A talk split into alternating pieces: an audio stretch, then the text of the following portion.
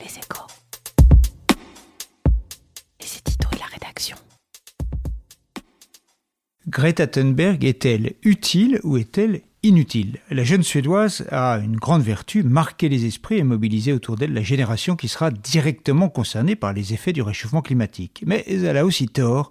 Tout le monde n'est pas égal dans l'action et l'inaction face à ce défi historique. Alors de quoi parle-t-on?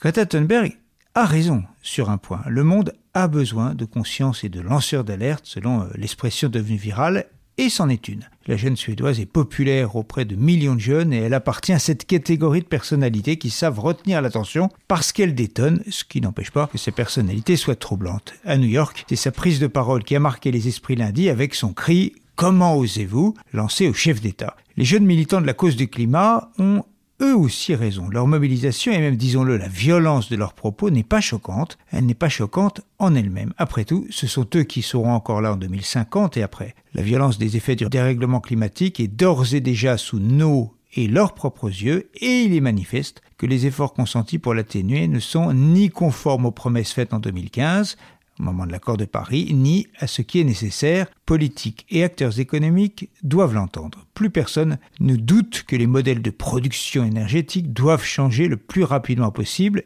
et c'est tant mieux. La discussion ne fait que commencer sur le fait de savoir dans quelle mesure et jusqu'où l'économie doit évoluer, sur le commerce, la consommation, les modes de vie, et là aussi, c'est tant mieux. On ne sait pas non plus si la technologie apportera suffisamment de solutions, ce qui est peu probable. Mais Greta Thunberg, et nous y venons, a aussi tort. D'abord, il n'est pas exact de dire que rien n'est fait et que l'humanité est totalement inactive face à ce défi historique. La révolution qui est par exemple en train de vivre le secteur automobile avec en Europe des objectifs draconiens à partir de 2021, cette révolution coûte des dizaines de milliards d'euros et entraîne d'énormes suppressions d'emplois. L'envol des renouvelables est également impressionnant dans beaucoup de pays.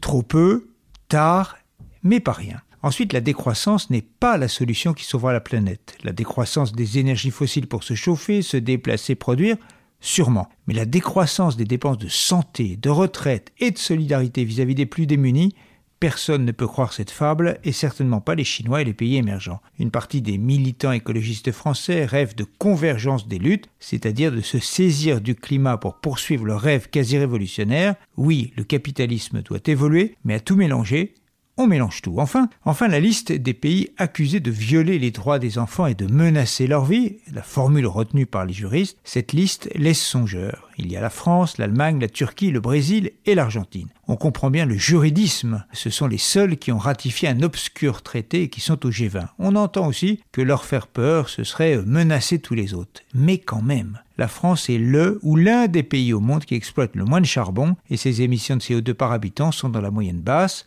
L'Europe, quant à elle, bouge enfin. En vérité, cette démarche exclusive est ridicule et constitue une faute démobilisante. Retrouvez tous les podcasts des échos sur votre application de podcast préférée ou sur leséchos.fr.